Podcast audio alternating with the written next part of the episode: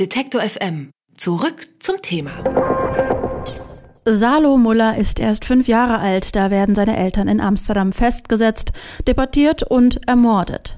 Ab 1940 hat sich auch die niederländische Bahn an den Deportationen beteiligt. Salo Muller hat den Holocaust versteckt überlebt und kämpft heute für Gerechtigkeit. Mit einer Klage hat er der niederländischen Bahn gedroht. Seit November tagt nun eine holländische Kommission über den Umfang der individuellen Entschädigung. Doch nicht alle Konzerne, die an den Deportationen beteiligt gewesen sind, entscheiden sich für die individuelle Entschädigung. Über die Entschädigung der Bahnen an die Opfer des Holocausts rede ich mit Rüdiger Marlow. Er ist Repräsentant der Claim Conference, die sich für Entschädigungen für Jüdinnen und Juden einsetzt. Guten Tag, Herr Marlow. Guten Tag, Frau Neubauer.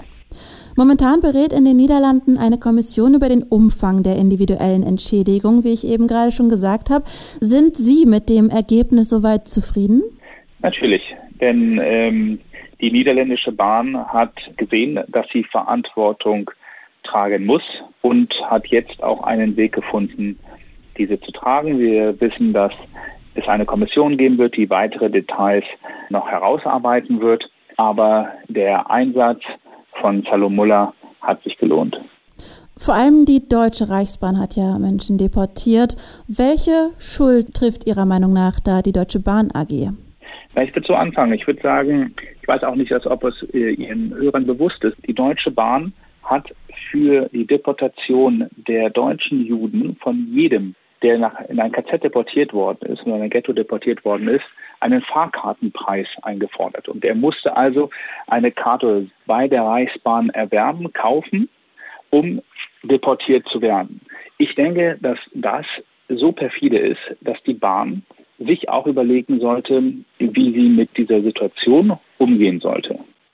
Das war mir tatsächlich auch nicht äh, bewusst. Und was wäre denn Ihr Vorschlag, wie sie damit umgehen sollte? Ich finde, es geht erstmal darum, bei der Deutschen Bahn dieses Bewusstsein zu schaffen, zu sagen, es gab das.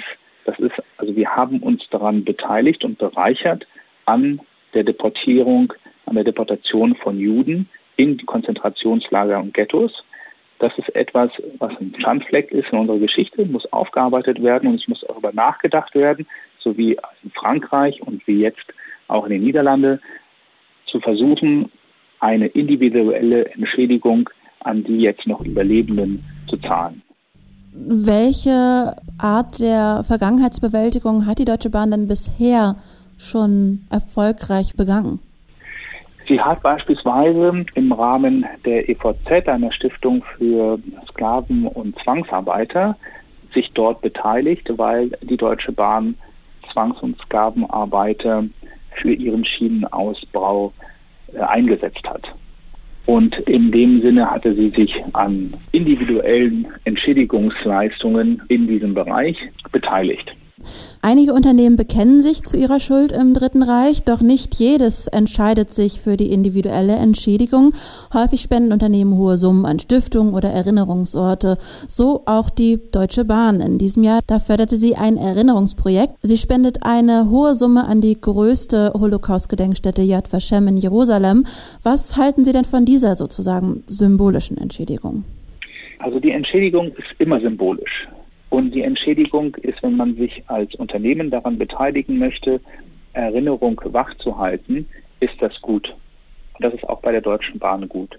Aber man muss auch die Relation so sehen, dass wenn man Hunderte von Millionen Euro eingenommen hat über die Deportation von Juden, man, sagen wir mal, nicht nur eine oder zwei Millionen in ein Projekt äh, oder ein Yad Vashem spenden kann und sich nicht darum kümmert, wie man die Einzelnen noch entschädigt. Das ist ähm, das, das Wesentliche. Es geht halt nicht darum, das eine mit dem anderen zu ersetzen, sondern es geht darum, beides zu machen und zwar auch in einer Form, die würdevoll und respektvoll ist, auch in der Symbolik.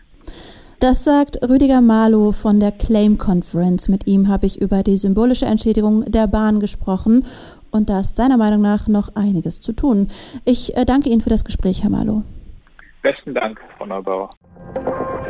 Alle Beiträge, Reportagen und Interviews können Sie jederzeit nachhören im Netz auf detektor.fm.